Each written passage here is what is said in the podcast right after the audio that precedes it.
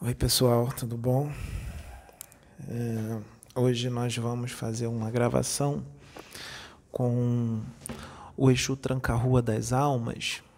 É, esse Exu Tranca-Rua das Almas foi aquele que falou qual foi o assunto que ele falou lá, que deu bastante visualização. Acho que foi o vídeo mais visualizado do canal, acho que está com 37 mil visualizações. Eu esqueci qual é o tema agora, que já tem um tempo que ele veio. É, esse é o Exu Tranca-Rua das Almas ele é um chefe de, de, de falange é, e ele é o Exu Tranca-Rua das Almas que está na, na minha coroa, né? É um dos meus mentores, esse Exu Tranca-Rua das Almas, chefe de falange. O outro tranca-rua que veio num vídeo mais recente, que fala de obsessões complexas, esse tranca-rua, ele é um, um dos, dos é, como é que eu vou dizer, um dos soldados dele, um dos subalternos dele, que é tranca-rua também, é, faz parte lá da, da falange, né? É muito simpático também, muito, muito é um espírito muito assim tranquilo, né? É, e ele veio falar das obsessões complexas, né? Foi a primeira vez que ele incorporou em mim, esse que faz parte da falange do tranca-rua, que é tranca-rua também. E mas esse que vem hoje é o tranca-rua, o chefe da falange, é o que aqui, um, o meu mentor, né, um dos meus mentores. E ele vai falar da, da responsabilidade dos médiums, é, a responsabilidade que os médiums assumem antes de encarnar aqui na Terra. Né? Os médios é, quando estão desencarnados lá no plano espiritual, passam por todo um treinamento, passam por instruções, estudam e tudo mais, são preparados para reencarnar e trabalharem como médiums. Alguns é, começam muito cedo, outros só são despertos mais tarde. Tem gente que só é desperta com 30 anos de idade, 35, 40, 50 anos, 60, depende de cada, da missão de cada um. Né? Ah, e ele vai falar sobre isso porque é muito sério, né? Porque muitos não cumprem, né, com, com o que foi acordado no plano espiritual. Então ele quer falar sobre isso hoje. Né? Então, é, vamos ver o que, o que ele tem para falar com relação a isso. É um assunto muito sério, é um assunto bem sério, bem sério mesmo. É, porque não é fácil ser médium, não. Não é fácil, não. É muita responsabilidade, tem que ter muita disciplina. Né? Não, é, não é brincadeira, não. É muita entrega, é muita renúncia. Então ele vem falar sobre isso. Inclusive vai servir até como, como um, um recado para muitos médiums né, que, que, que vão estar é, assistindo esse, esse vídeo, tá bom? Então eu vou passar para a Sônia aqui, porque ela vai falar alguma coisa, que eu já sei que ela vai falar. Enquanto ela fala, eu vou me ligando aquele que ele está aqui. Não, irmãos, é que eu, eu peguei um, é um esboço de uma pregação antiga que eu fiz quando a gente é, eu pregava, que agora não prego mais, agora não vou mais. Aí eu peguei um esboço e achei interessante, é porque eu fiquei incomodada, eu estava arrumando e encontrei esses. Eu fiquei incomodada. Eu peguei, eu Aí teve um que me chamou a atenção, que é uma pasta com vários esboços de pregação. E um me chamou a atenção e eu peguei. E falei assim, caramba, isso aqui eu nem lembro, tem tantos anos que eu não lembro, mas estava revendo. E aí me chamou a atenção a, o que eu estava lendo. E quando o Pedro chegou, eu ainda falei assim para ele: isso aqui foi tantos anos, eu fiz esse esboço, botei os termos, os assuntos a serem abordados, peguei os versículos da Bíblia e estava preparando. Eu falei assim: será que é para trazer? Aí o, ele falou assim: ah, não sei. Aí, quando veio o irmão e disse o assunto que ele queria abordar, eu falei: ah, agora eu entendi. por que, que eu peguei. Ah, é? é, porque tem muito a ver. Falei, agora eu entendi, porque este me chamou a atenção, me incomodou. Eu fui intuída a pegar esse e mostrar. E eu vou ler esses dois versículos da Bíblia, que vai ter, vai, vai estar muito ligado ao que ele vai trazer. O primeiro versículo está no livro de Marcos da Bíblia, no capítulo 7, versículo 9. E é Jesus que fala, e diz assim: e Jesus terminou dizendo: Vocês arranjam sempre um jeito de pôr de lado o mandamento de Deus para seguir os seus próprios ensinamentos. Tem muito a ver com o que ele colocou, que ele quer abordar. E o segundo é, versículo que eu achei interessante é que diz em Hebreus 13, 9, que diz assim: isso é Paulo, aqui já é Paulo que diz. Não se deixem levar por ensinamentos diferentes e estranhos que tiram vocês do caminho certo. É bom sermos espiritualmente fortes por meio da graça de Deus e não por meio da obediência às regras sobre alimentos, pois os que obedecem a essas regras não têm sido ajudados por elas. Eu achei muito interessante. E eu, eu finalizei né, nessa, nesse, nesse preparo. É, peraí, empaquei, empaquei um pouquinho aqui. Nesse preparo dessa pregação, eu finalizei com com o que Paulo escreveu em Efésios 6:10, que ele diz: "Sede fortalecidos no Senhor e na força de seu poder". Porque a nossa luta não é contra o sangue e a carne, e sim contra os principados e potestades, contra os dominadores deste mundo tenebroso, contra as forças espirituais do mal nas regiões celestes. Eu achei interessante, porque esses versículos têm muito a ver com o que o irmão disse que quer trazer hoje.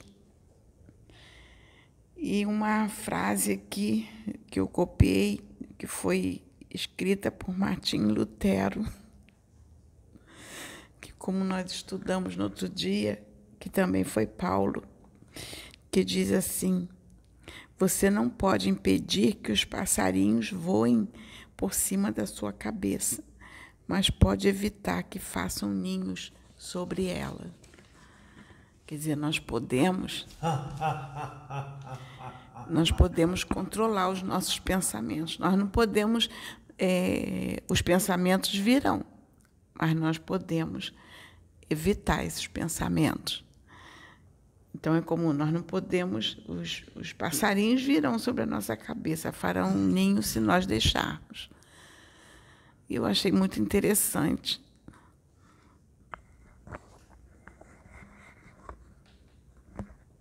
Então, pai, o irmão está acoplando.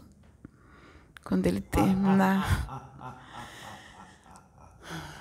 Pai,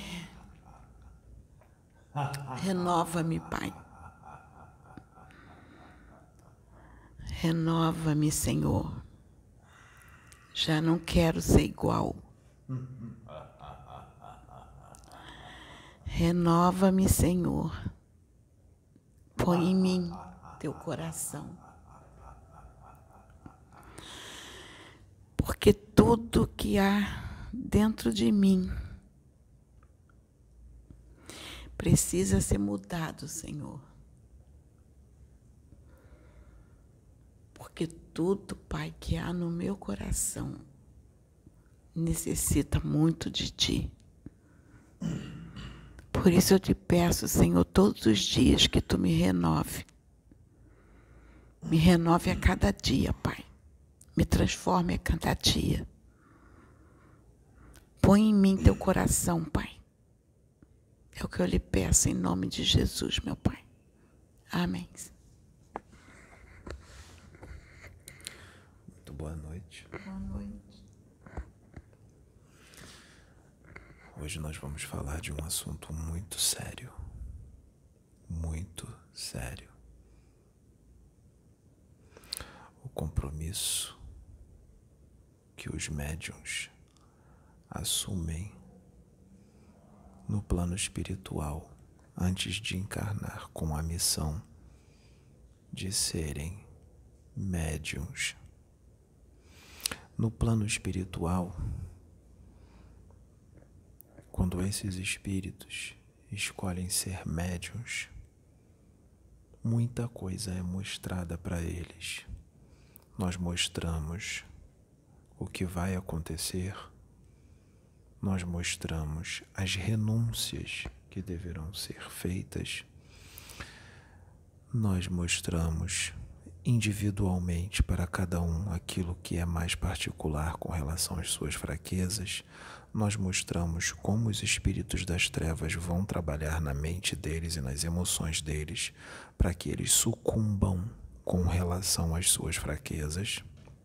Mostramos que eles vão ter que lutar muito quando encarnarem contra os pensamentos e as emoções que esses espíritos das trevas colocam e que nós permitimos que seja colocado porque os médiums têm que lutar contra as suas tendências mais.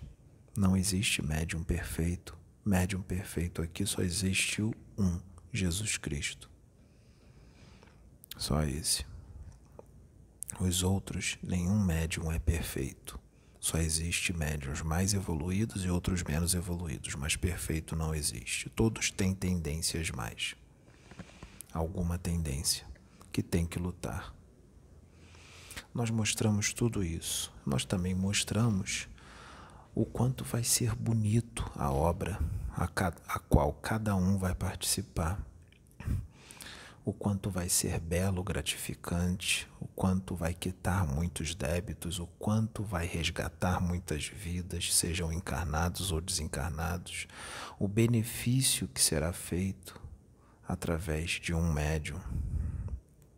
Nós mostramos tudo o de lindo e bonito que vai acontecer com relação aos médios que cumprirem com a sua missão, não só depois do desencarne deles, mas durante a obra, durante a caminhada, todas as situações belas que vão acontecer.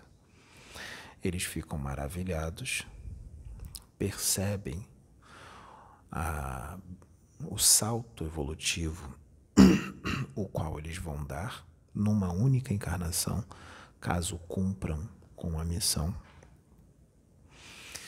Eles percebem a bênção que vai ser com relação a muitas vidas, uma bênção muito grande. Todas as maravilhas, todas as bênçãos de ser um médium com Jesus Cristo. E o que acontece? Muitos espíritos lá no plano espiritual dizem que querem ser médios, que querem reencarnar para serem médiums, cada um na sua missão. E o que acontece? Mesmo nós mostrando, todos nós mostrando tudo o que vai acontecer, muito do que vai acontecer, eles aceitam assim mesmo. Alguns nós dizemos que não, não é o momento, não está na hora e reencarna para outra situação, outros nós dizemos que sim. Vamos dar um exemplo que nós mandemos 100 espíritos para a Terra para reencarnarem, para serem médios. Uns já vão ser despertos e serem chamados porque há um chamado quando ainda são muito jovens, adolescentes, outros já nascem num berço relacionado a alguma religião que vai lidar com a mediunidade. Exemplo, um bandista, espírita, evangélico pentecostal, lidar muito com a mediunidade já vão nascer filhos de um pai, uma mãe pastor evangélico pentecostal, pastor, ah, vai nascer filho de um dirigente espírita e a mulher que também é espírita, ou uma dirigente espírita com o marido, ou um pai de santo, mãe de santo, já vai nascer para ser preparado desde pequenininho, desde criança. Outros não não vão nascer nem como um pai e uma mãe religiosa, vão nascer com um pai e uma mãe que leva uma vida sem estar ligado à religião. Aquela ligação, a ligação que eu digo é aquele compromisso. Até frequenta uma igreja ou vai num centro espírita, mas só de frequentar ou buscar em casa, ver um vídeo ou ler um livro, apenas isso. Um pai uma mãe que faz apenas isso. Ou não faz nada, não busca nada espiritual porque muitas das vezes esses médios vêm para ensinar também o pai e a mãe alguma coisa espiritual.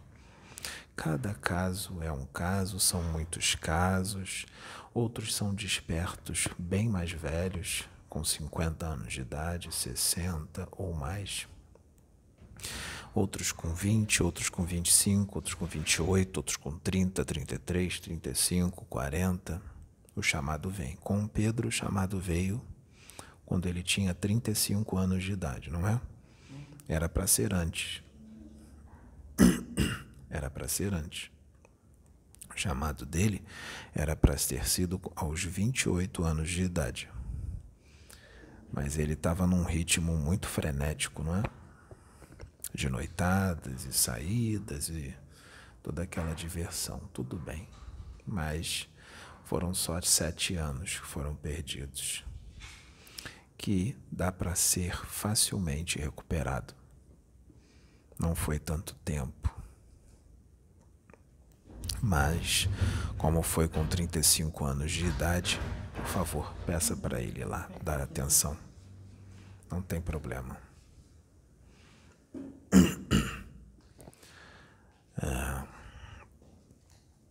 quando, como ele começou com 35 anos de idade, com uma idade ainda jovem, ainda bem jovem, mas não começou quando uh, tinha seus 15 anos de idade. Então, ou quando era criança, não foi com essa idade. Então, é, tudo que vai acontecer precisa ser de uma forma mais acelerada, não é?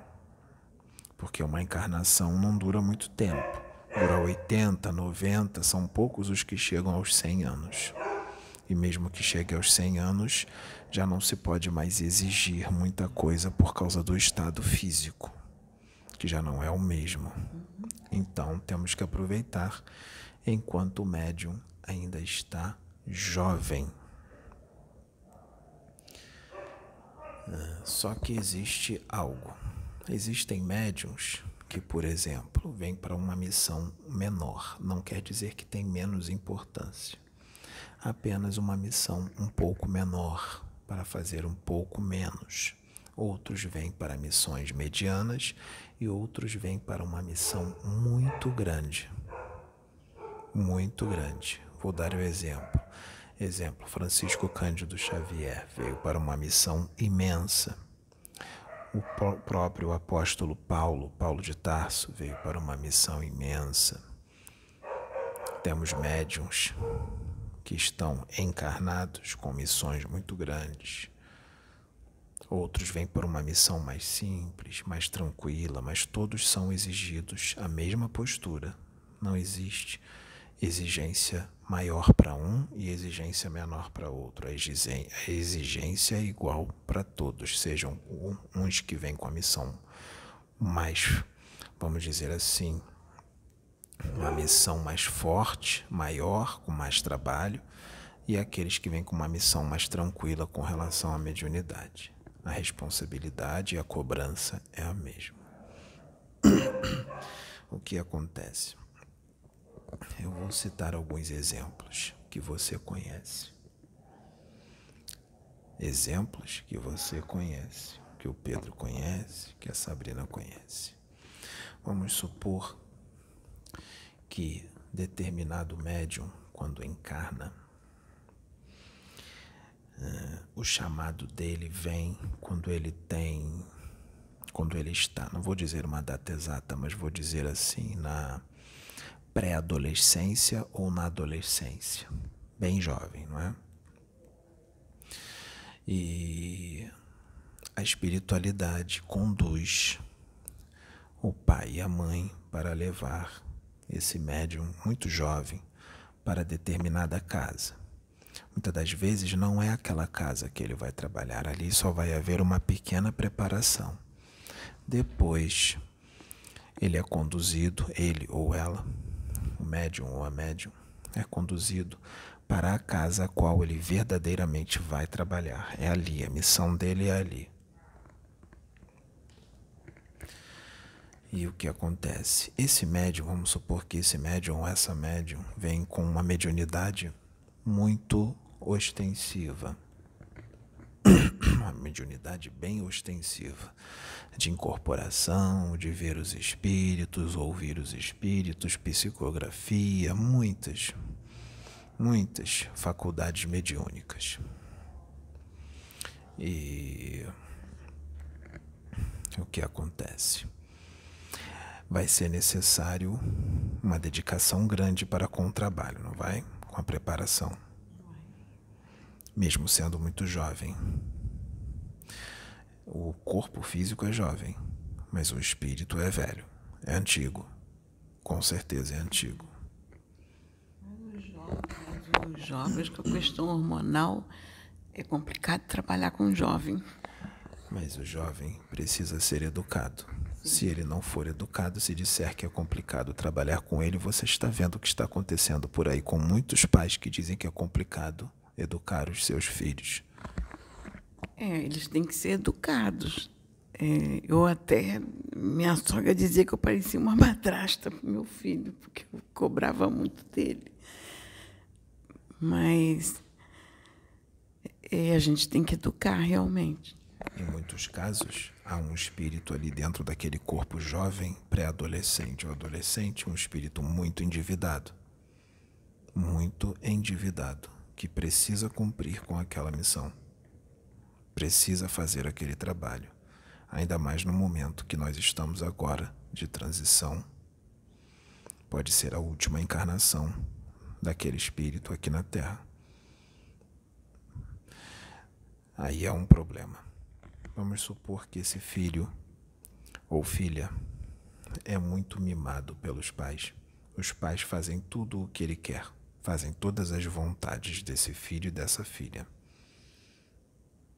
Desse filho ou dessa filha.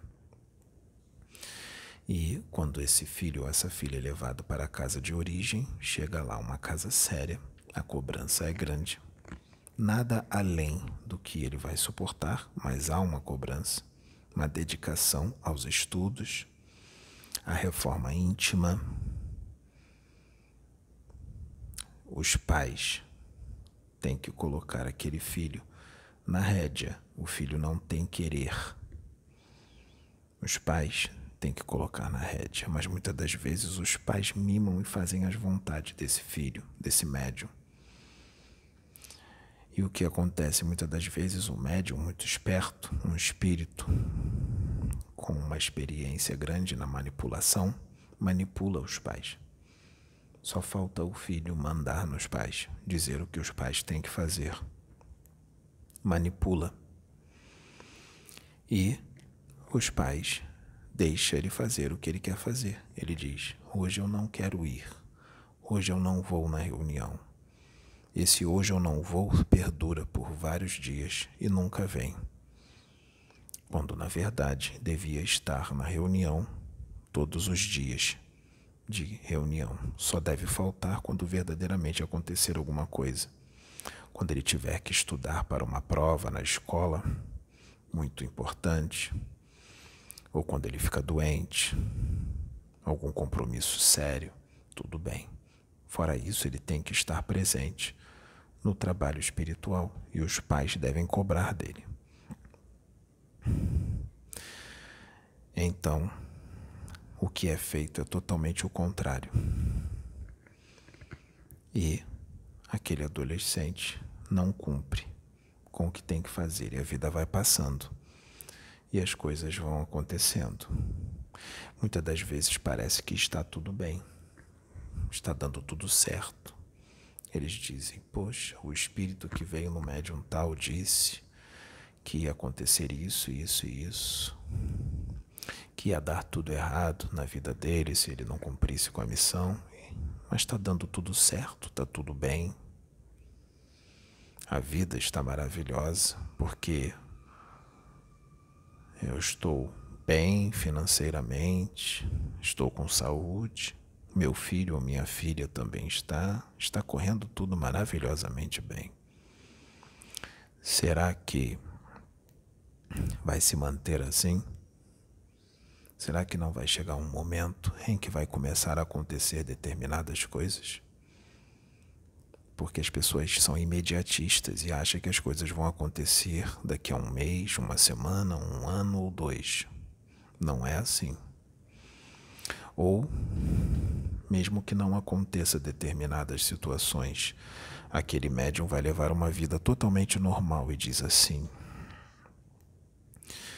ah, Eu vou levar uma vida normal, não quero esse compromisso. Eu vou casar, vou ter filhos, vou levar uma vida normal. Lembra do que você leu ali, que Jesus disse? que vocês fazem as suas vontades e não a de Deus, trabalhar com a mediunidade é fazer a vontade de Deus. A vontade de Deus. Então, isso, levar a vida do jeito que quer, é o ego, egoísmo. Eu quero levar a vida da forma que eu quero, não da forma que Deus quer, porque fazer isso é fazer o que a pessoa quer, não o que Deus quer, ou seja, desobediência. E aí leva uma vida normal.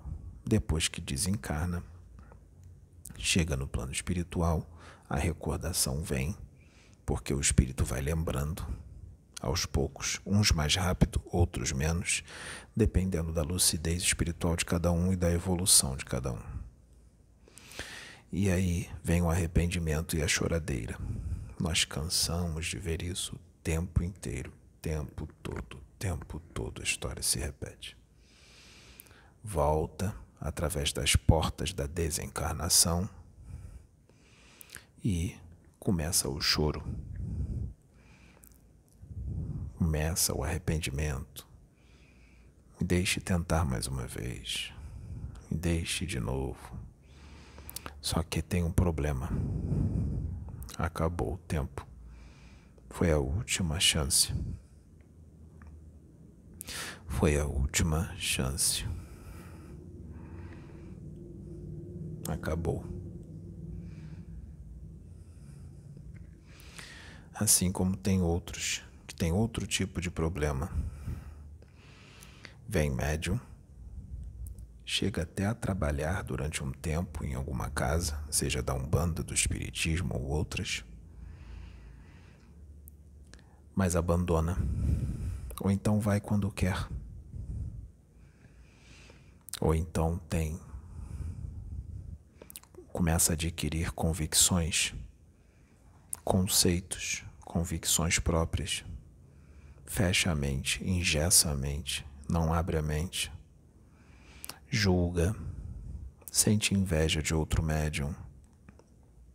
Quer ser melhor do que o outro médium quer disputar com outros médiums, quer disputar cargo, disputar título, quer ser mais visto, fica vaidoso.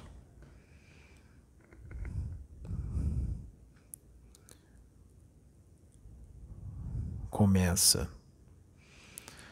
Alguns têm propensão à inconstância, vai quando quer.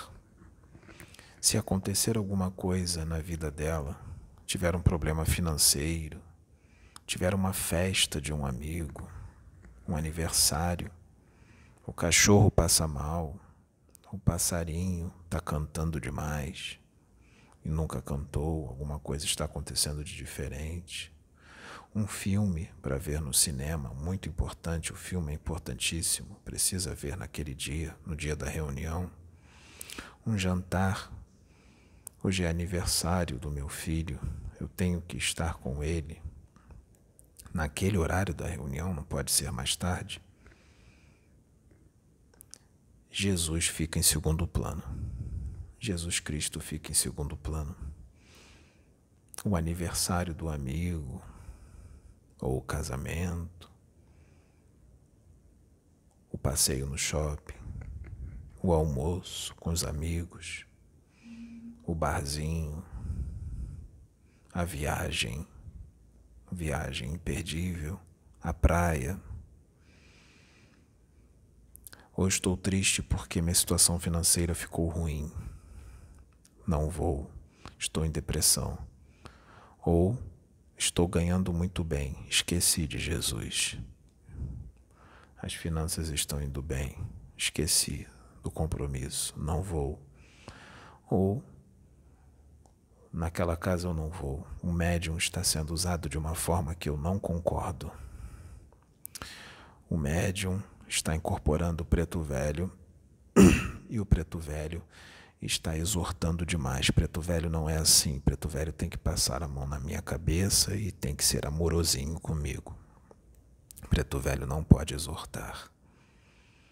Os Exus estão vindo e estão exagerando, estão exortando demais. Se os Exus estão exortando demais, alguma coisa está errada, porque nós não somos maus e não queremos humilhar ninguém. Nós exortamos, quando exortamos, é porque alguma coisa está errada. Nós estamos do lado de cá, estamos vendo o que está acontecendo e nós sabemos quem é o seu espírito. O que você fez, a quantidade de débitos que você tem, e o compromisso que você assumiu no plano espiritual. Porque se você soubesse a quantidade de débitos que você tem, quem é o seu espírito e o que você fez em encarnações passadas, você iria querer se internar na casa espírita. Você iria, iria querer transferir domicílio para o terreiro. E você iria querer que tivesse reunião todo dia, resgate de espíritos todo dia você iria querer fazer caridade todo dia. Você não iria querer nem dormir de tanta caridade que você ia querer fazer, pela quantidade de débitos que você tem de vidas passadas. Mas a ilusão do mundo falou mais alto. A festa falou mais alto. A praia falou mais alto. O almoço com seu filho, sua filha, falou mais alto. Você tinha que ir. Não podia ser outro dia ou outro horário. A situação financeira apertou. Não vou. Cadê a confiança em Deus? Será que você não tem que passar por isso? Será que não é necessário que você passe por uma dificuldade financeira? Você não confia no Pai? Você não confia na espiritualidade? Você não é médium? Você não tem contato com os espíritos? o que aconteceu com Jó? Jó não confiou em Deus. Jó não era rico. Deus não tirou tudo dele. Ele não confiou. A mulher dele não falou. É, Jó confiou. Amaldiçoa esse teu Deus e morre. Aí ele falou assim como fala uma louca, falas tu. A mulher de, de Jó disse: Amaldiçoa o teu Deus e morre não entendeu o que estava acontecendo, porque para ela felicidade são os bens materiais. Não entendeu que Deus estava testando Jó, a fé de Jó. Não estava te testando a fidelidade de Jó para com ele. Porque amar a Deus rico com a situação financeira é muito fácil. Será que você vai amar a Deus quando estiver na miséria, vai continuar amando Ele, ou você vai amaldiçoar o seu Deus, dizer que Deus não existe? Que Deus é esse que me deixa na miséria? Será que você não precisa passar por aquilo? Você sabe o que você fez em outras encarnações?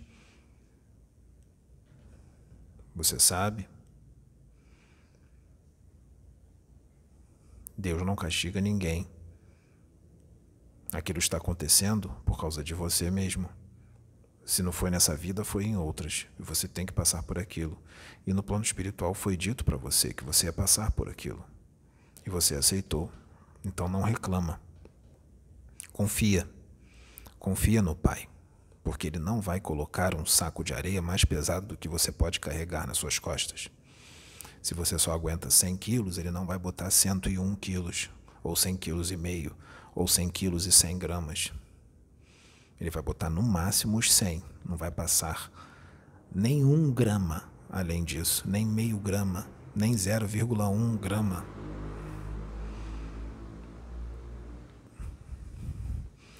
Então, há esse tipo de problema. Há o problema daqueles que começam a ser muito usados, psicografar livros, incorporar entidades muito venerandas, muito evoluídas, e a vaidade toma conta, também tem esses.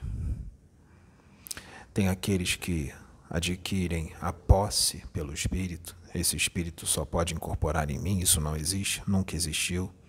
Não existe nenhum Exu no Hospital Esperança. Não existe nenhum, seja Tranca-Ruas, seja Exu Ventania, seja Exu Sete Encruzilhadas, seja Exu Caveira, seja Exu Arranca-Toco, Exu que for, não existe nenhum Exu, nenhuma pombagira que vai dizer para um médium que ele ou ela só vai incorporar nele. Isso não existe, nunca existiu e nunca irá existir. O que pode existir é um espírito das trevas, um quiumba, ou um Exu quiumba, ou um sombra que se faz passar por Exu, um Exu inferior ou Exu menor, que o sombra é o soldado dos magos negros, que eles têm muito conhecimento, sabem falar bonito. E quando esse sombra vier num médium e disser que é um Exu e começar a trazer um conhecimento muito grande, as pessoas vão ficar maravilhadas. Nossa, o Exu dele, o Exu Ventania dele, ou o Exu Caveira, ou o Exu Tranca-Rua dele, daquele médio, é muito sábio. Fala muito bonito. Tem um conhecimento muito grande do plano espiritual. Nossa, ele é muito bom. Mal você sabe que quem está ali é um sombra, que é um soldado, é, faz parte da milícia dos magos negros. Ou é um quiumba muito experiente, porque existem quiumbas com muito conhecimento. Vocês viram um se manifestar aqui no domingo na reunião que foi resgatado. Aquele quiumba tem muito conhecimento, inclusive na magia, inclusive na hipnose. Sabia que tem quiumbas que sabem hipnotizar? Que tem conhecimento espiritual? Tem cultura espiritual. Sabia que existem faculdades, verdadeiras faculdades do espírito lá no astral inferior, onde eles ficam estudando 24 horas por dia e adquirem muito conhecimento? Sabia disso? Que eles aprendem a imitar uma entidade perfeitamente bem? Isso existe. Como não ser enganados por eles? Faça a reforma necessária seja como tem que ser. Se não fizer,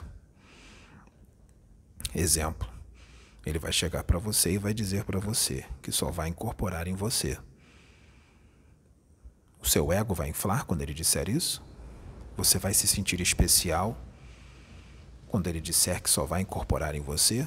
Se você se sentir especial, o seu ego inflar e você se sentir vaidoso?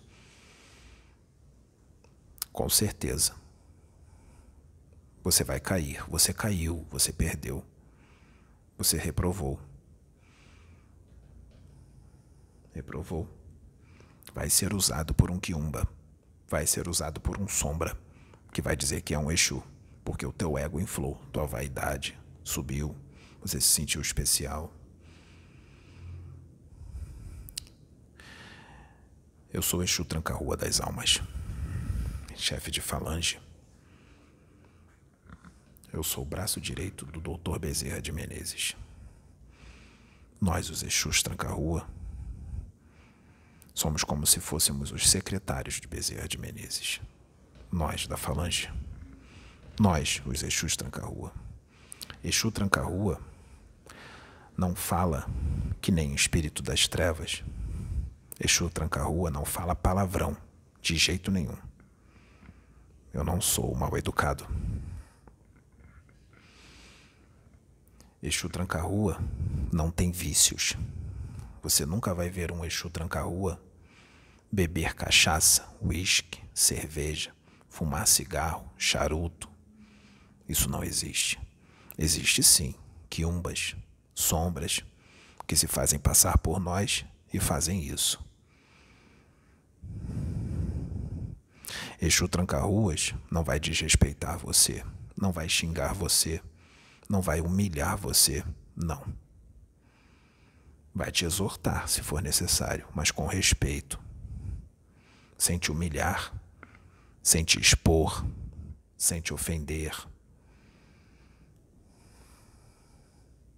Quando o Exu da meia-noite veio nele e falou com relação a alguns religiosos que são homossexuais, que disse para sair do armário, aquilo não foi de respeito. Aquilo dali foi um conselho para que se assuma, mostre quem você é, não esconda quem você é. Porque você, se você esconder, você está tendo preconceito com você mesmo. Ele só mandou se assumir. Para falar a verdade, tá, nós estamos defendendo muito os nossos irmãos que são homossexuais, ou não estamos. Porque não pode haver preconceito. Preconceito não existe. Tem que saber lidar com as diferenças. E ele não estava dizendo que todos os espíritas são homossexuais. Isso não existe. São alguns, assim como há homossexuais em todas as outras religiões, em todas as profissões. Qual é o problema? Isso existe, vocês sabem que existe. E muita gente esconde que é homossexual por causa do preconceito dos outros. Deixe os outros pensar o que eles quiserem. Seja quem você é, seja você mesmo. Seja você mesmo, é isso que nós estamos dizendo, para você ser você mesmo. Apenas isso. Nós defendemos todos aqueles que são bons, todos aqueles que fazem a vontade de Deus, com certeza. E os que não fazem, nós respeitamos, não maltratamos, porque também são filhos de Deus. Muito pelo contrário, nós educamos. Nós fazemos isso. Então, o médium, de 100 médiums, eu disse 100, um exemplo, de 100 que vem, eu não respondi ainda isso, eu falei no início de 100 médiums que encarnam como médiums, eu diria que nem 10, não chega nem a 10 que cumpre com a missão, que faz o que tem que fazer, porque se deixa levar pela ilusão, pelos prazeres, pelos vícios, porque não quer estar num domingo na reunião porque tem praia, tem cinema, tem viagem, tem passeio, tem boate, tem festa, tem show, tem barzinho, tem um namorado, a namorada. E Jesus fica de lado. O que tu, médium, vai dizer quando desencarnar? Porque você vai desencarnar seja com 50, 80, 100, 120 ou 130 anos. O desencarne vai chegar, pode ter certeza. O que você vai dizer quando Jesus Cristo aparecer para você? Porque ele aparece? Ou ele é alguma coisa surreal que não existe? Ele não é um espírito? Ele não pode aparecer para alguém? Ele já apareceu para tantos médios? Não tem nenhum segredo nisso. Ele já apareceu para o Pedro, já conversou com Pedro em desdobramento várias vezes. Já apareceu para Francisco Cândido Xavier, já apareceu para Sabrina, já conversou com a Sabrina. Jesus Cristo. Com vários médios.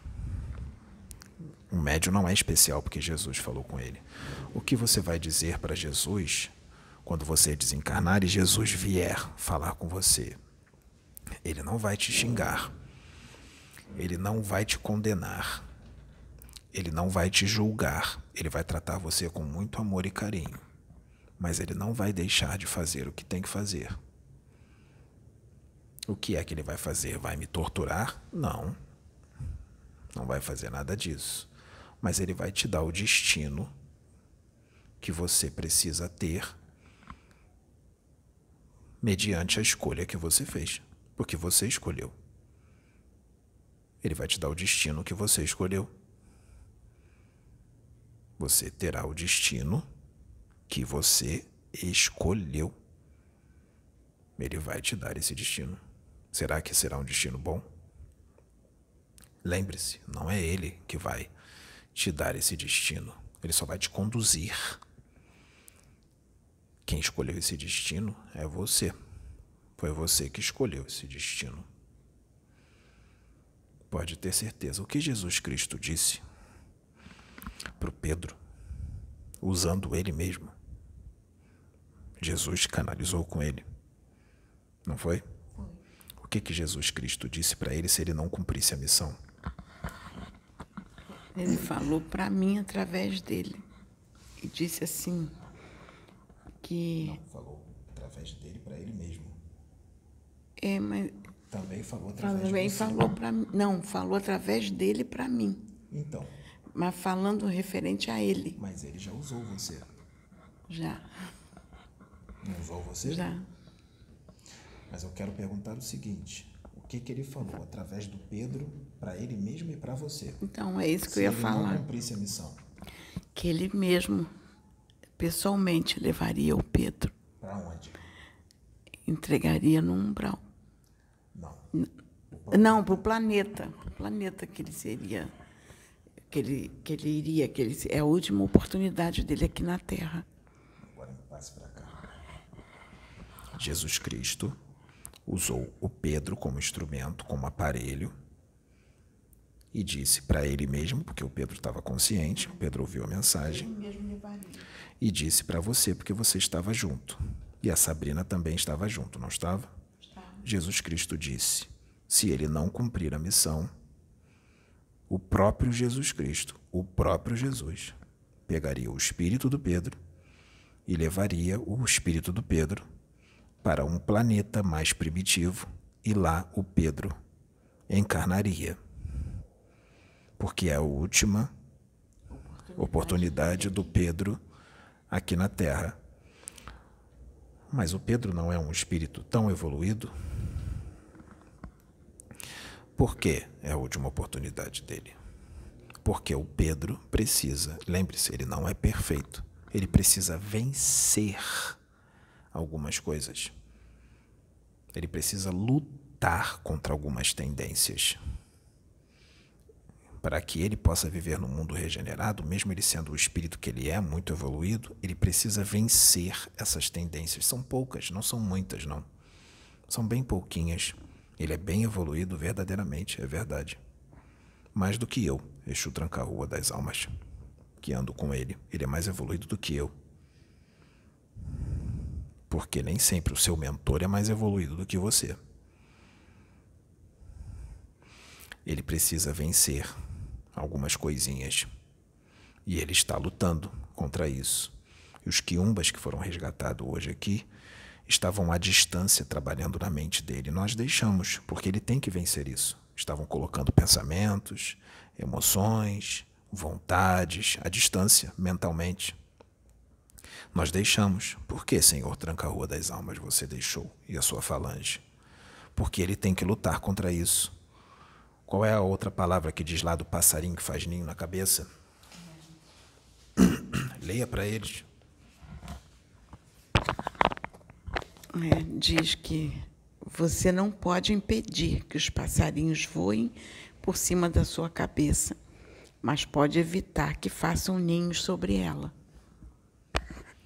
Você não pode impedir que eles voem sobre a sua cabeça, ou seja, você não pode impedir os pensamentos que eles vão colocar na sua cabeça.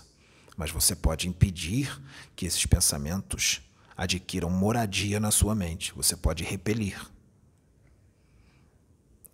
E mais, você pode não seguir os pensamentos que estão sendo colocados, porque nem sempre os pensamentos que vêm na sua mente são seus. Se os quiumbas, se o pensamento vinha assim na cabeça do Pedro, sai, a Sabrina está trabalhando. Liga para aquela garota que você ficava. Lembra dela? Ela era tão bonita. Se você ligar para ela, ela vai te aceitar. Ela tá com saudade de você. Ah, liga para ela. E aquela outra?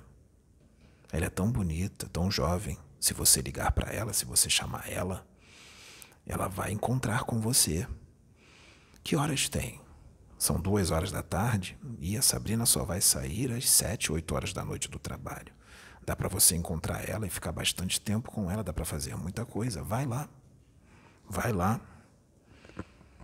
Se isso vier na cabeça do Pedro, vem de Deus? Então, os quiumbas fazem isso, que eles vão na fraqueza. E você que tem vício do cigarro, da bebida ou da droga, eles, e você está largando, você não quer mais isso. Se vier na sua cabeça, vai lá, só um teco, só um trago, não vai fazer mal, vai. Depois você para de novo. É o Kiumba que está fazendo isso, porque ele não quer que você evolua. E se você for médium e veio com uma missão espiritual grande para fazer, como Pedro, as trevas não quer. Os quiumbas são manipulados por magos negros. Eles são hipnotizados por magos negros. Eles são marionetes na mão dos magos negros eles vão ser mandados pelos magos negros, que não querem que aquela missão espiritual, aquela missão mediúnica seja cumprida. Então eles vão fazer de tudo. Lembre-se do que Jesus disse: fuja do diabo e ele fugirá de vós e ele fugirá de vós. Quem é o diabo? É o seu vício. É a sua tendência má. Fuja dele. Esse é o diabo e ele vai fugir de você. Não vai até ele, foge dele. É o que o Pedro estava fazendo. Nós resgatamos esses quiumbas, mas vai parar? Ah, agora está tudo bem. Vocês já resgataram os quiumbas, não vai vir mais ninguém. Quantos quiumbas existem? A maioria que desencarna dos seres humanos viram quiumbas quando desencarnam. Então, quiumba é o que não falta os magos negros vão mandar outros quiumbas para trabalhar na mente do Pedro. E nós vamos deixar. Ele é que tem que repelir os pensamentos que vêm. Se você é viciado em bebida, se você é viciado em drogas, se você é viciado em cigarro, se você é promíscuo, tem um vício muito grande nessas coisas ou outras coisas, no jogo, quando você desencarnar, pode ter certeza, você vai virar um quiumba. Porque você vai querer continuar o vício, porque o vício vai continuar. Não ache você que desencarnou que o vício acabou. Ele vai continuar. E você vai querer o vício. O que você vai fazer? Você vai atrás de alguém que tem aquele vício, porque você não tem mais corpo físico. Você vai se acoplar naquela pessoa através de um processo simbiótico simbiose espiritual, intercâmbio de mentes. E você, quando aquela pessoa, vamos supor, você tem o vício da bebida, a pessoa bebe também, da cerveja, vamos dar o um exemplo. Você vai beber junto com aquela pessoa. Você vai querer sentir as sensações da bebida quando ela beber. Você está ligado a ela, você é espírito desencarnado, está ligado a ela. E pior, você vai trabalhar na mente dela para ela beber mais, porque você vai querer mais bebida. Se ela beber só duas latinhas de cerveja, você quer dez, você vai ficar naquela, na cabeça dela saideira. Ela vai pedir, não, agora é a saideira. Agora acabei. Não, a saideira de novo. A saideira já virou a vigésima lata. Isso acontece muito nos bares, não é? A saideira, a saideira se perdura por muito tempo. Nunca acaba a saideira. Muitas das vezes a saideira vai até de manhã. Até uma, uma vez eu comentei que eu, eu não gostava muito de, de ir para assim, em um restaurante com grupos de amigos, eu sempre me afastei, porque eu não bebo, eu ficava muito deslocada. Eu ia assim quando, quando é, precisava mesmo que eu fosse, sempre que eu podia evitar, ficava muito deslocada porque eu não bebia. Aí a saideira nunca acabava. E eu fiquei assim, meu Deus, quando vai acabar essa saideira? E eu querendo ir embora e, não tinha, e a saideira nunca acaba. Então, o médium, médium com Jesus, tem que renunciar. Renunciar o quê? Vícios, tendências mais, tem que renunciar à impaciência, à intolerância, tem que renunciar ao julgamento. Não pode revidar, não pode hum, disputar com outro médium, não pode humilhar outras pessoas, nem médiums, nem outros médiums. Não pode adquirir posse com espíritos. Eu não pertenço ao Pedro, ele não é meu dono. Eu posso incorporar em outros médios. Eu não trabalho só com ele. Eu incorporo em outros. Não existe isso. Não existe. Médium não pode colocar a sua vida material, os seus prazeres, em primeiro plano Jesus tem que estar em primeiro plano. Jesus Cristo. Jesus é a sua família. Jesus é seu pai. Jesus é sua mãe. Jesus é seu irmão. Jesus é sua irmã. Jesus é seu namorado. Jesus é sua namorada. Case-se com Jesus. Você é médium. Você é médium que é casado ou tem namorada ou namorado se o seu namorado ou sua namorada, seu marido ou sua mulher não aceitar a sua missão mediúnica, ele não serve para você, ou ela não serve para você. Porque ele está querendo atravancar a sua missão, então ele não é seu amigo ou sua amiga. Porque se ele está querendo atravancar a sua missão, ele não tem ideia do que você veio fazer e precisa fazer. Precisa muito para o teu espírito, para a salvação do teu espírito. Então, teu marido ou tua mulher quer te jogar no inferno, se eles quiserem impedir a sua missão. Quer te jogar num planeta primitivo. Você vai obedecer o seu marido, sua mulher? Você vai querer ir lá para o planeta primitivo para encarnar milênios e milênios e milênios por causa de um casamento, um namoro? Não cumprir com a sua missão? Não quitar os seus débitos? não ajudar a salvar outras vidas, porque muitas vidas são salvas através de um médium. Eu vou dar um exemplo. Posso dar, senhora Sônia? Se o Pedro não escolhesse cumprir com essa missão, escolhesse continuar com o seu harém, escolhesse continuar com as suas noitadas, não quisesse saber disso. Muitas vidas estão largando os vícios aqui, não estão? Estão largando vícios, estão mudando, estão fazendo reforma íntima, não estão? Esses vídeos estariam sendo gravados? Não. Não estariam. Essas pessoas estariam mudando? Não. Estariam sendo resgatadas? Não. Tudo isso está acontecendo por causa da renúncia do Pedro.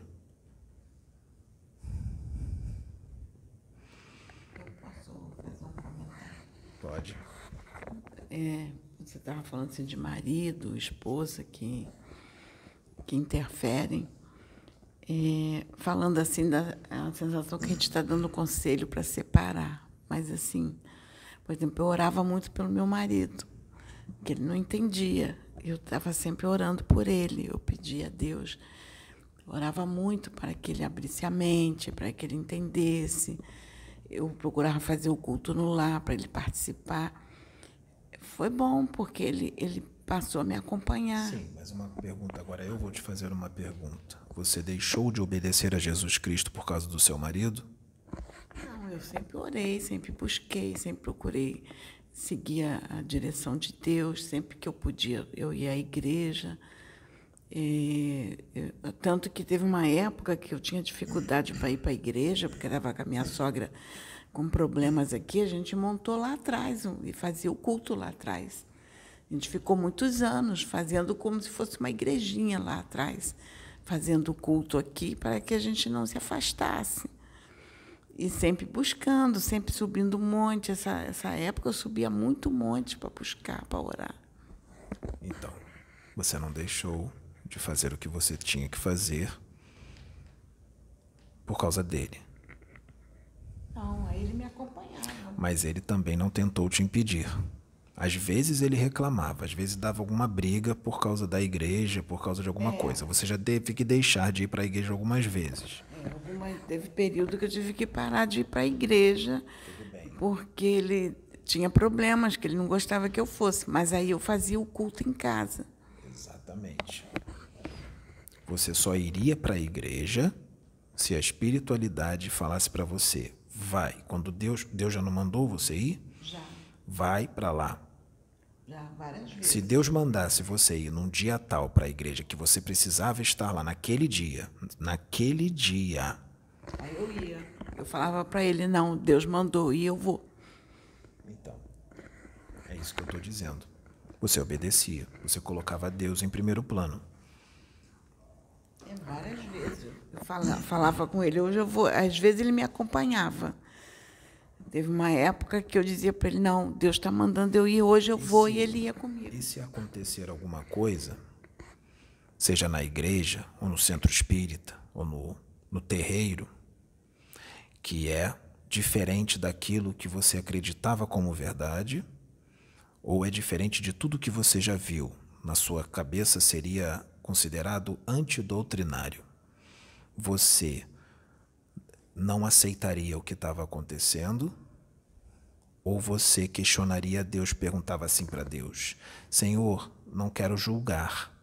Eu só quero saber o que está acontecendo, porque isso é novo, eu não conheço. Você tomaria essa, você faria essa pergunta? Me explica o que que é, porque eu não sei, eu quero saber, quero entender, ou você julgaria o que estava acontecendo ali e diria assim: "Não aceito, porque não é assim que eu acredito". Qual era a sua postura? Qual seria a sua postura? Bom, a minha postura foi sempre, tanto que os mentores que vêm dizem assim, você é sempre questionadora, porque eu, eu questionava, mas eu questionava não no sentido de julgamento. Aquilo que estava fora da minha compreensão, trazia assim um contexto, era lá. Não foi assim que eu aprendi, mas deve ter alguma coisa aí que está fora do meu alcance, que eu não estou conseguindo entender. Aí eu começava a orar e pedia a Deus, eu questionava: Senhor, me traz esclarecimento, eu preciso alcançar isso aí. Porque é, eu sempre coloquei assim, que eu não deveria estar julgando os irmãos, tanto que eu, eu, eu nunca julguei o irmão que está trazendo a mensagem, mas eu questionava a mensagem. Então eu dizia, meu pai, eu não estou alcançando essa mensagem, está tá fora do meu alcance. Aqui no nosso trabalho espiritual, quando a gente começou a ter contato com, com entidades da Umbanda, que, que eu, eu, é, assim, eu tive dificuldade no início, eu questionava, eu pedia a Deus, Senhor, eu não estou conseguindo entender que direção está tá tendo esse trabalho, porque foi logo no início, eu não conseguia entender a direção que estava sendo dada. Aí eu questionava, Senhor, me esclarece, eu preciso de esclarecimento, eu não quero julgar. Aí o Senhor mandava um outro espírito e explicava, filha, é desta forma que vai ser conduzido agora, porque nós precisamos dar essa direção. Aí me aconselhava a buscar o conhecimento acerca daquilo. Aí eu ia buscar o conhecimento. Você sabia que tem médium que, quando vai trabalhar numa casa, seja ela espírita, universalista, ou da Umbanda, seja ela qual for, quando vê alguma coisa diferente, diferente daquilo que ele interpreta, daquilo que ele tem como verdade, daquilo que ele estabeleceu como verdade.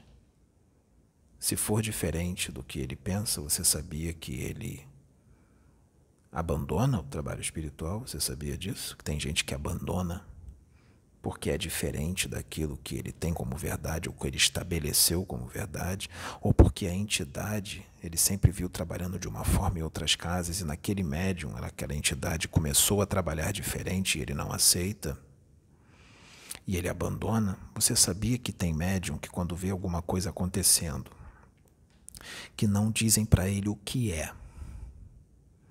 Ele, ele bate o pé no chão com pirraça e diz assim: Mas o que é isso? Eu exijo saber o que está acontecendo. Isso é isso ou é aquilo? O que, que está acontecendo ali? É uma ectoplasmia ou é não sei o quê? Ou é sei lá o quê? Ah, não, assim não dá. Vocês têm que me explicar. Eu exijo explicações. Tem gente que tem médium que faz isso. Já aconteceu um monte de coisa aqui que vocês não sabiam que estava acontecendo, mas vocês confiaram, não confiaram? É, confiamos. Confiaram. Exemplo, os quiumbas que foram resgatados aqui, do, aqui através do Pedro. Vocês exigiram saber quantos quiumbas foram, o que aconteceu, quem eram esses quiumbas, para quem eles trabalhavam, o que eles estavam fazendo. Vocês exigiram isso? Não.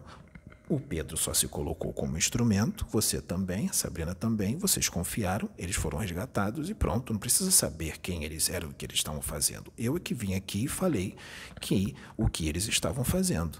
Eu é que falei. Vocês não exigiram que eu falasse. Eu é que trouxe. Nem tudo o médium precisa saber. Nem tudo o médium vai saber. Nem tudo.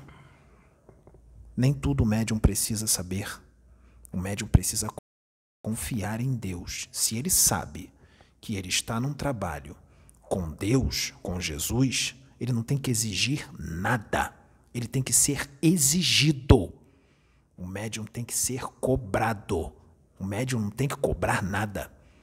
Filho de Zambi não tem querer. É, eu, eu, eu não sei se é, é a educação que eu, assim, espiritual que eu, que eu tive, é, que a gente teve muitos momentos aqui que a gente teve etapas de trabalho que as coisas aconteceram de uma forma que nós tivemos dúvida. É, mas como é, a gente tem a certeza de quem está à frente do trabalho, nós sabemos que Deus está à frente do nosso trabalho, nós confiamos e fomos até o final no trabalho. Tudo correu bem. E o Pedro ainda questionou. É, é, vai, a gente não vai saber o que é. Eu disse assim para o Pedro: Pedro, Deus faz tudo muito perfeito. E nós estamos confiando nele, buscando a Deus com a certeza absoluta de, de que Ele está à frente do trabalho. Tenho certeza que Ele vai nos trazer esclarecimentos. Então, vamos ficar em espírito de oração. Vamos, aí eu, eu entro em jejum, entro em oração. Eu falo para o Pedro: vamos orar e vamos buscar, porque no momento certo os esclarecimentos virão.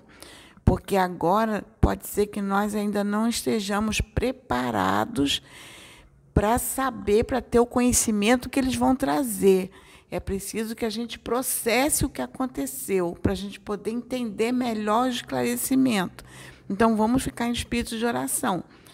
Aí a gente faz, a gente costuma fazer isso. Aí realmente vem um mentor depois e traz o esclarecimento e dá uma aula que realmente, naquele momento, talvez a gente não aprendesse tanto como foi depois processando tudo. Que aí a gente senta para conversar. Aí a gente vê é, tudo que aconteceu. Poxa, aconteceu isso, aquilo, aquilo outro aconteceu assim. Poxa, mas foi tudo tão organizado, tudo tão em sintonia, correu tudo bem, mas a gente não sabe por quê. E, e aí depois a gente fica analisando todas as etapas, estudando todo, todo, tudo que aconteceu, analisando todo o acontecimento. Aí a gente entra em oração, fica pedindo a Deus. Aí depois vem um mentor trazer o esclarecimento. Aí a, a gente fica fazendo conjecturas nas nossas ideias do que poderia ser.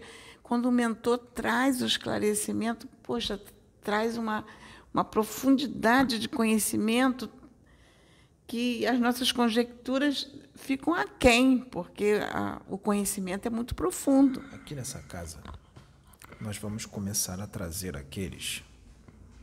Nós vamos começar a trazer médiums que não vão julgar, que não vão exigir esclarecimento, que não vão. Lembre-se do que eu disse, não é questionar, pedir para Deus explicar, por favor, Senhor, me explique o que está acontecendo. Não é isso. Eu estou dizendo que não vai vir médios que vão exigir, impor Porque exigir a um espírito que serve a Jesus Cristo explicações não é exigir ao espírito, ele está exigindo para Deus, porque o espírito que está ali é um servo de Deus. Então ele está exigindo para Deus. Ele está exigindo a Deus. Eu exijo que você me explique. Então nós vamos começar a trazer médiums que vão acreditar, vão entender o que está acontecendo, que é um novo. Porque o novo, quando a gente diz, não é aqui só nesses vídeos. Muitas dessas pessoas que estão assistindo esses vídeos estão vendo só os vídeos. Só os vídeos. Eles não estão aqui nas reuniões, eles não sabem o que acontece, tudo o que acontece. Pois eu digo que o que acontece nos vídeos aqui é muito pouco, na frente do que o que acontece aqui na reunião na frente do que o que acontece no dia a dia com Pedro, com a Sabrina, com você, é muito pouco. Então, quando eu digo novo, não é só nesses vídeos. O novo acontece muito mais aqui na reunião do que nos vídeos. Ou estou errado? Não, tá não. Os irmãos que às vezes. É, alguns irmãos que possam, possam estar aqui com, conosco, quando conseguem que a gente com essa pandemia a gente está com dificuldade. Então alguns irmãos bem pouca gente é, é não, não, não tem condições de então os poucos que vêm eles eles ficam impactados com o trabalho porque eles é, o que o que a gente coloca na, no YouTube é muito pouco do que acontece aqui. E tem gente que disse agora eu entendi o que é a casa plataforma de oração porque eu fui lá e vi porque aconteceu coisas na reunião que não chega nem perto do que o que acontece nos vídeos. Então, nós vamos começar a trazer médios que vão vir para cá, trabalhar aqui, e eles vão entender o que está acontecendo. Entender que eu digo é acreditar, é confiar, mesmo sem entender, porque vai ser novo. Vai ser bem diferente do que aconteceu na sua casa espírita ou na sua casa de umbanda. Mas não vão abandonar porque é diferente daquilo que eles têm como verdade. Não vão abandonar o trabalho. No início dos trabalhos aqui, quando nós trouxemos esse rapaz para cá, quando ele veio, tudo começou a acontecer, né? É, porque o mistério era com ele. Não que ele seja melhor do que os outros, não é isso. Mas ele que ia ser o boi de piranha, o saco de pancada. A Sabrina que está sendo o saco de pancada? É a Sabrina que está sendo o Jesus Cristo? O Cristo? Quem é que está sendo o Cristo aqui? Quem é que está apanhando? Então. E ele quem é que veio para revolucionar? Para quebrar os paradigmas? Quem é o. A Mariazinha disse? O João Batistinha. Não foi assim que ela falou? Então que fala o que precisa ser falado? Quem é que veio? Quem é que é o destemido que não tem medo? Porque o Pedro não tem medo de médium famoso e conhecido. Não tem mesmo. E nem de ninguém. Então, um outro temperamento. Ele tem um temperamento de guerreiro, porque ele é um guerreiro, ele é um guardião. E vão dizer assim, mas não disseram que ele era da dimensão tal, que ele era um, um príncipe? Alguém aqui já ouviu falar em espírito livre? Vocês estão aprisionados num corpo de carne e estão aprisionados num planeta. Um espírito livre, ele pode ter a sua dimensão de origem, onde ele habita, ele ser um príncipe ou um rei, mas ele pode ir para outras dimensões. O Pedro também habita em Aruanda. Ele não tem uma casa só. Lembre-se, ele é habitante do universo. Espírito livre. Ele pode ir para várias dimensões. Ele pode habitar mais de uma casa. Nós somos habitantes de todo o universo. Lembrem-se disso. Então não existe isso de dizer. Primeiro disseram que ele é um guardião da humanidade. Agora disseram que ele é um príncipe. Agora disseram que ele é um Cristo. Ele é tudo isso junto. Ele é príncipe da dimensão antária e ele é um guardião da humanidade em Aruanda, no planeta Terra. Ele não trabalha em uma dimensão só. Eu, Exu, trabalho numa dimensão só. Nós não conseguimos abrir portais com a mente para outras dimensões, então eu posso adentrar outras dimensões. Eu trabalho em várias dimensões diferentes. Está vendo como tem muita gente que não entende como funciona o espiritual? Será que eu me apresento só como tranca-rua das almas? Ou me apresento com outras roupagens? Isso é o espiritual que vocês, muitos de vocês, meus irmãos, não compreendem. É preciso agora abrir a mente, vamos expandir. Vamos abrir a mente. Vamos expandir. Porque vem mais coisa nova aí. Então, voltando ao que eu estava dizendo, nós vamos começar a trazer médiums que vão entender, mesmo que não entendam, vão acreditar, vão confiar no que está acontecendo, mesmo sem entender, e vão ajudar vocês. Vão ajudar. No início desse trabalho, quando ele chegou, nós trouxemos os complicados. Nós trouxemos os complicados no início. Sabe para quê? Para vários motivos. Foi uma escola para vocês foi uma escola para você, para o Pedro, para Sabrina, para vocês verem como é que está aí fora, que vocês não sabiam como é que estava na doutrina espírita, na Umbanda, mais na doutrina espírita. Vocês não sabiam, porque na religião evangélica não, não acontece algumas coisas que acontecem na doutrina espírita. Não acontece. Lá eles dizem que o espírito é mistificador ou eles confiam? Eles confiam. É. Então. A gente questiona a mensagem. Lá eles têm. Fala, é isso e acabou ou eles confiam em Deus? A gente confia em Deus. Então. Então nós trouxemos os complicados e vocês tiveram bastante problemas aqui, não é? E nós deixamos. Nós deixamos. Vocês tiveram aqui ataques de fúria, ataques de emoções, não aceito, não acredito, não é assim cuidado com o espírito mistificador e várias outras coisas. Vocês passaram por poucas e boas aqui.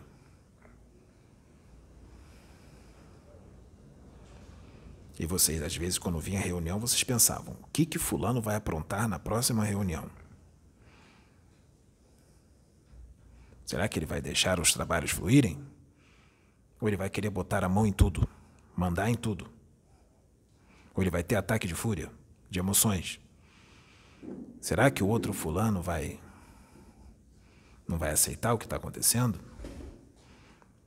A visão é estreita.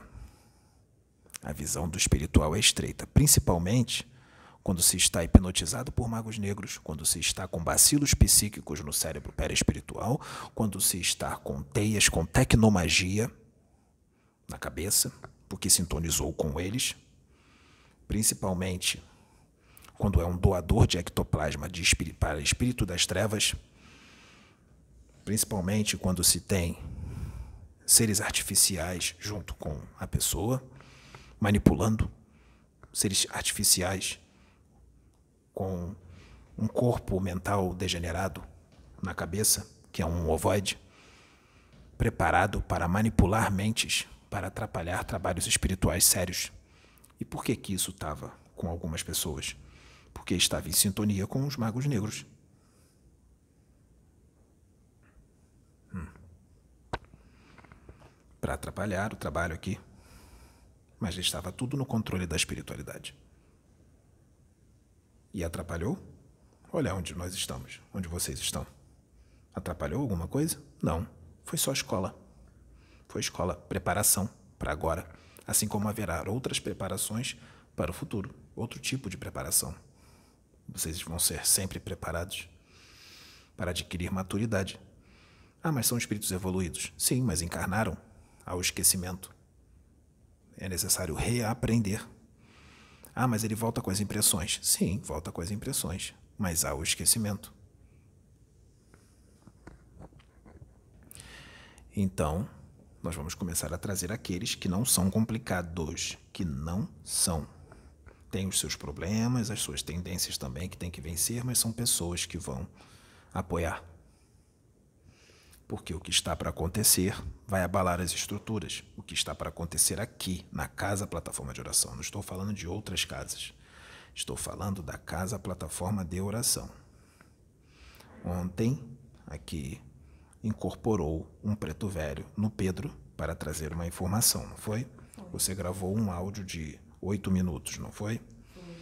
Você sabe o que ele disse. Eu vou dizer apenas uma coisa que ele disse. Uma coisa. Que o telefone vai começar a tocar demais do plano espiritual para cá. Que ele não vai parar. O que será que vai acontecer quando o telefone começar a tocar muito do plano espiritual para cá? O que será? Será que esse telefone tocando para cá o tempo inteiro? Será que o que vai acontecer vai calar a boca de muita gente? Será que o que vai acontecer vai causar o arrependimento de muita gente? O que será que Jesus Cristo está tramando para com esses médios e com essa casa? É, eu vou lembrar algo. O Pedro veio com todas as faculdades mediúnicas. Todas.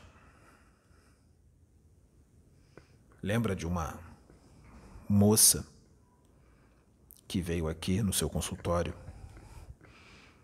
E o Pedro, ele nem sabia que tinha essa faculdade. E ele foi intuído a pegar na mão da moça. Quando ele pegou na mão da moça, o que aconteceu quando ele pegou na mão dela? Ele não sabia quem era ela. Quem era ela? Ele disse tudo o que estava acontecendo com a moça. Tudo que estava que ela estava passando. E quando ele pegou na mão da moça e começou a falar, ela começou a chorar. O que aconteceu quando o Pedro colocou a mão na cabeça daquele rapaz aqui? Que ele viu tudo o que tinha no rapaz todas as obsessões complexas. Viu o rapaz lá embaixo, desdobrado, os espíritos colocando um monte de coisa nele, só quando colocou a mão na cabeça dele. Será que o Pedro é um X-Men?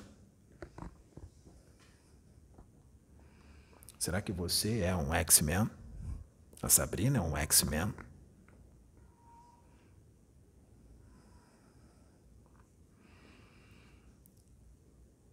no mundo regenerado, as faculdades paranormais, parapsíquicas, serão bem mais amplas. Nós chamamos esses de novos homens, os novos homens. Será que o Pedro é um dos novos homens? Você, Sabrina, estão dando início aos novos homens? com faculdades paranormais soberbas, exacerbadas, parapsíquicas, mediúnicas, sensitivos, extremamente aflorados? Lembre-se, ele tem todas, todas as faculdades mediúnicas. Nós só estamos abrindo aos poucos.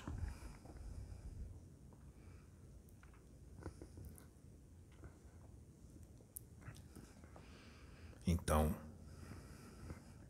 o que será que vai acontecer? Será que isso aqui é uma piada? Será que nós somos espíritos das trevas que estamos querendo fazer uma hipnose coletiva? Será que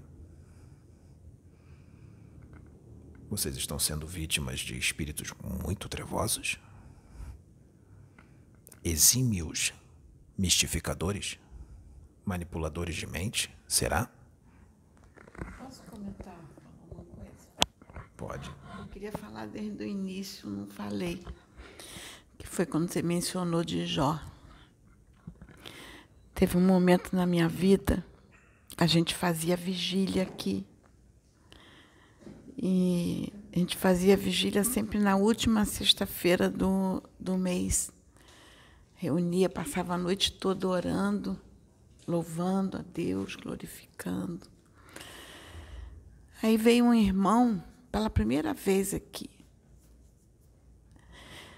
E ele veio e não, e não entendeu por que, que ele estava aqui naquele dia. Até que teve um momento ele parou e disse assim: Agora eu sei porque que Deus me trouxe aqui hoje. Foi para te entregar uma mensagem para mim. E disse assim: Deus vai provar a tua fé igual fez com Jó. Ele vai te mostrar tudo que está no oculto que você não sabe. Você vai dobrar igual palmeira, mas não vai quebrar. E realmente, Deus me trouxe muita coisa que estava no oculto que eu não sabia. Dobrei igual palmeira, mas não quebrei e provou a minha fé como fez com Jó. Você sabia? Você sabia que o que você falou agora, você foi intuída pelo próprio Deus para falar sobre isso? Já estava me incomodando para falar desde o início. Estavam te incomodando para falar isso desde o início. Foi um período muito turbulento, desaf me desafiou muito na fé, porque ou eu agarrava na minha fé com Deus, ou ia dar direções desastrosas na minha vida. Agora, e eu tive que parar e obedecer. Eu vou dizer uma coisa agora.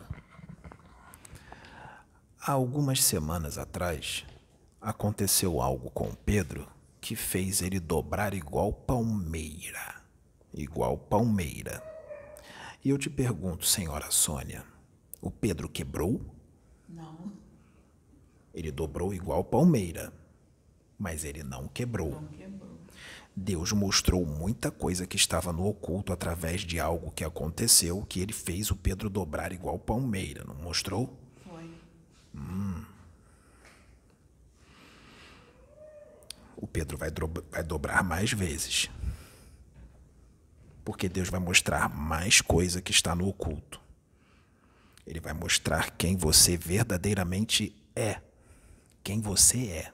Não quem você diz ser ou aparenta ser. Ele vai mostrar quem você é. E esse você que eu digo é no plural. São muitos. Deus vai mostrar quem você é. O Pedro é médium de concerto. Ele é um instrumento de Deus que foi trazido para consertar as coisas. Assim como Paulo de Tarso, João Batista, Jesus Cristo e muitos outros. Lembre-se, médium de concerto. Ele veio para botar a casa em ordem. Ele é um guardião da humanidade. Ele é um sentinela do Cristo. Ele é um general. Os guardiões estão todos com ele. Jesus Cristo está com ele. Ele vai colocar a casa em ordem. O que está no oculto vai ser mostrado. Já foi mostrado algo. Vai ser mostrado mais.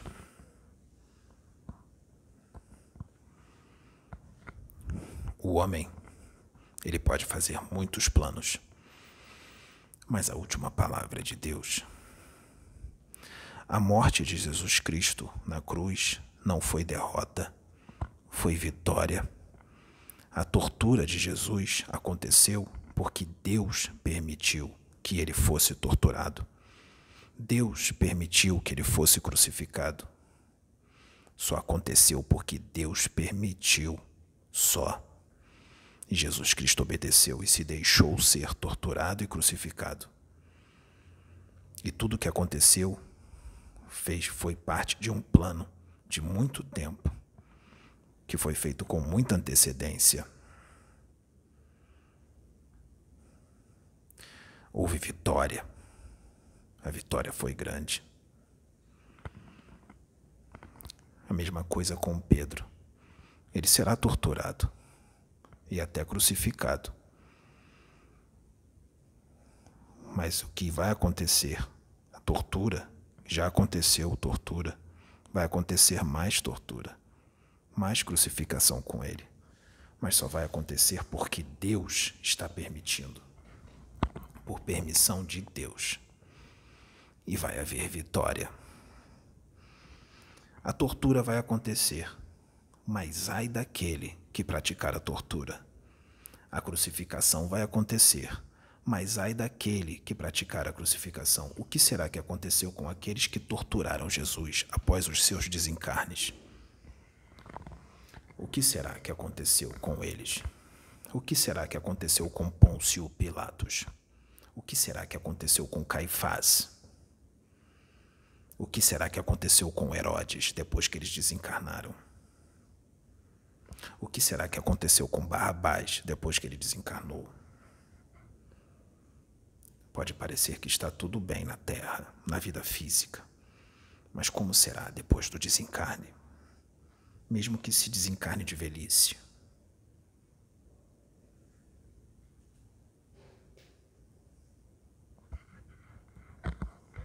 Nós estamos com muitos aqui hoje. Nós estamos com muitos da falange de Exu Tranca-Rua das Almas, que sou eu. Nós estamos com o Pai João de Aruanda aqui. Nós estamos com muitos guardi guardiões da humanidade de Aruanda aqui. Muitos. Inclusive aqueles que dizem que não se manifestam em médiums. Nós estamos com todos eles aqui.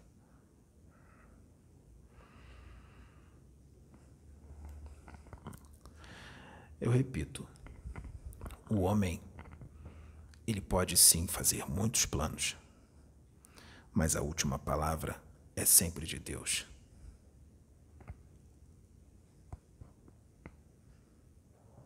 o Pedro vai dobrar, que nem palmeira de novo. Mas ele não vai quebrar. E, repito, muito do que está no oculto vai ser revelado, porque o escândalo vai vir. Mas ai de quem vir o escândalo.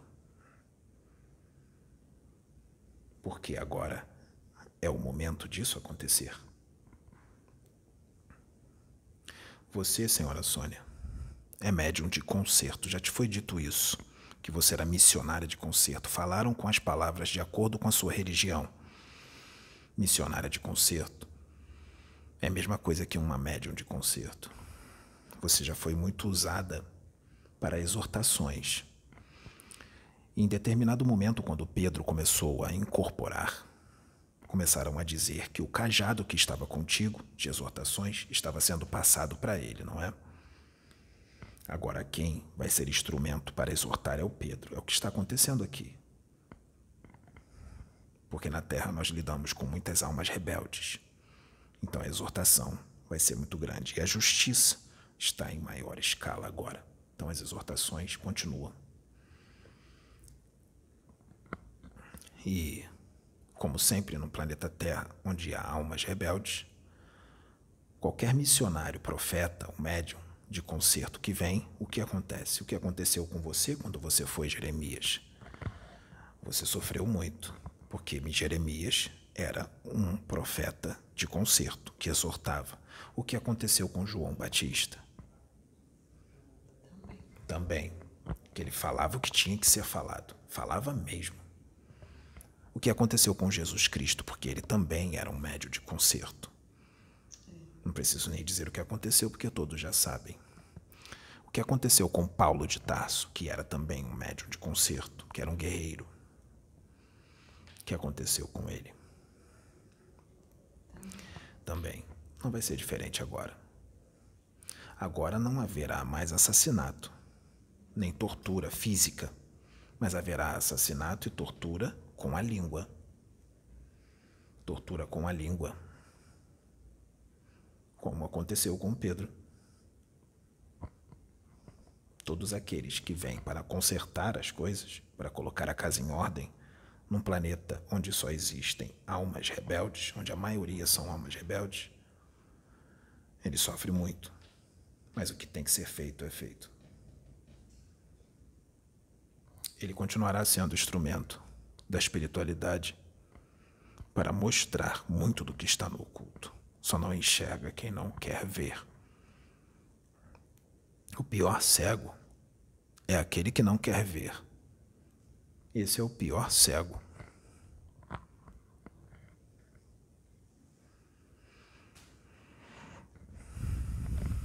Vocês estão incomodando muita gente. Mas ninguém toca em vocês. Ninguém. Absolutamente ninguém. Tudo que acontecer só vai acontecer com permissão de Deus, de Jesus Cristo, permissão do Altíssimo.